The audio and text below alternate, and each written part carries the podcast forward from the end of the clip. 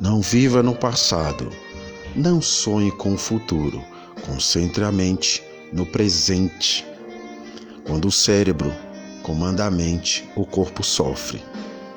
Afinidade não se explica, amizade não se força, confiança não se obriga e sentimento não se controla. Que tal elevar a sua autoestima? Calma, o mundo ainda tem muita volta para dar.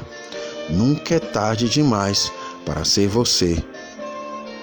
Poderia ter sido. Ontem. Vai, seja hoje. Tá aí uma coisa que ninguém pode fazer por você. A sua parte.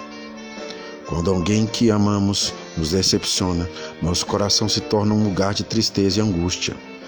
Preste atenção: o mundo é um moinho, vai triturar teus sonhos, tão mesquinho, vai reduzir as ilusões a pó. Na meditação profunda, o conhecedor, o conhecimento e o conhecido se tornam um.